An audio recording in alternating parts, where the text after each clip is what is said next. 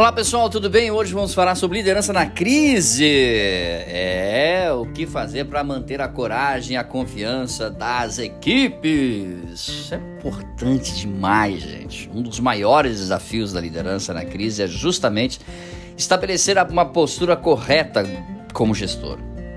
É, segundo os maiores estrategistas de implementação de equipes e construção de equipes, há uma propensão natural dos líderes de achar que a crise precisa ser resolvida por eles. E aqui já começa um erro, ok?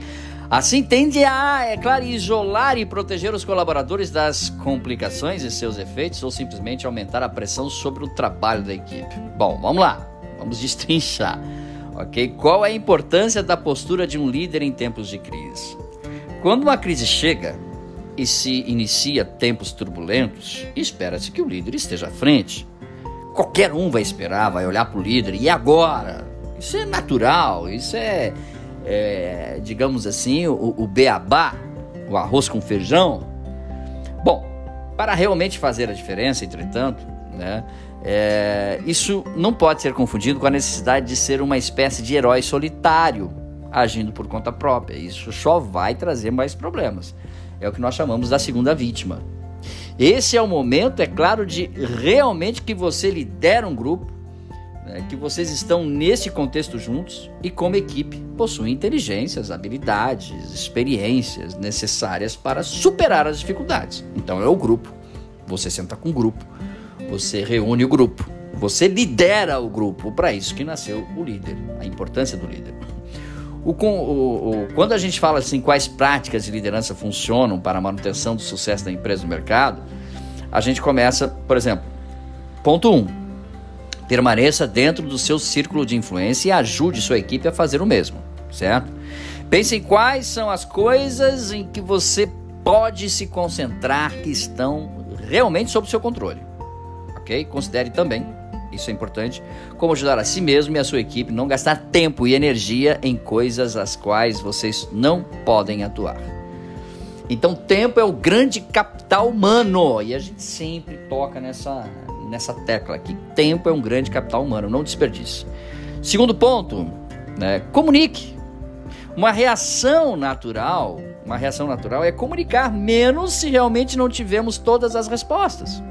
Mas nesse momento as trocas são importantes. É preciso ampliar a comunicação para realmente ter certeza de que todos estão cientes do que está acontecendo. Se houver algo confidencial que não possa ser compartilhado com a equipe, diga isso ao grupo de trabalho para explicar por que não vai responder alguma pergunta. Né? Por exemplo, eh, às vezes assim, até um relacionamento de um colega. Né? E compartilhe né? o que for eh, eh, permitido ali naquele grupo. Terceiro ponto, né, lidando aí com as crises, realmente encoraje o espírito de união e moral da equipe, ok? Seja sincero. O que você pode fazer para manter o espírito do grupo intacto? É uma pergunta que você tem que fazer para você. Mantenha reuniões de um para um, ou seja, olho no olho. Se for remoto também, se difícil de todos tenham uma câmera ligada para que possam ver as expressões faciais um dos outros. Possivelmente também acrescente um café presencial, virtual, na sexta-feira, ou enfim, né? Aproveite esses momentos. O quarto ponto.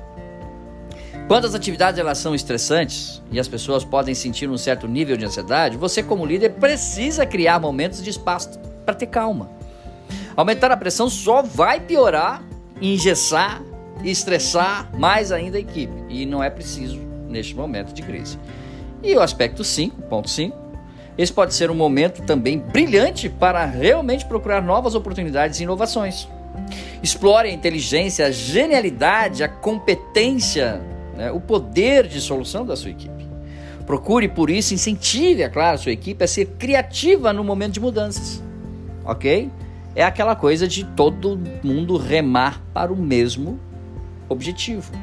Todo mundo remando junto chega mais rápido, certo? É...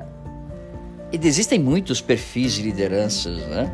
E esses perfis de liderança sempre devem ser lembrados na hora da crise. Bom, esse aqui ele é mais proativo, aquele é mais introspectivo, esse é sanguíneo, aquele é colérico, né? outro é fleumático, outro é melancólico. Use bem isso.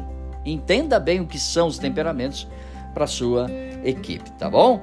Mais dicas sobre administração, podcasts, marketing vídeos você também encontra no site dbmarketingdigital.com.br. Grande abraço, até o nosso próximo encontro. Tchau, pessoal.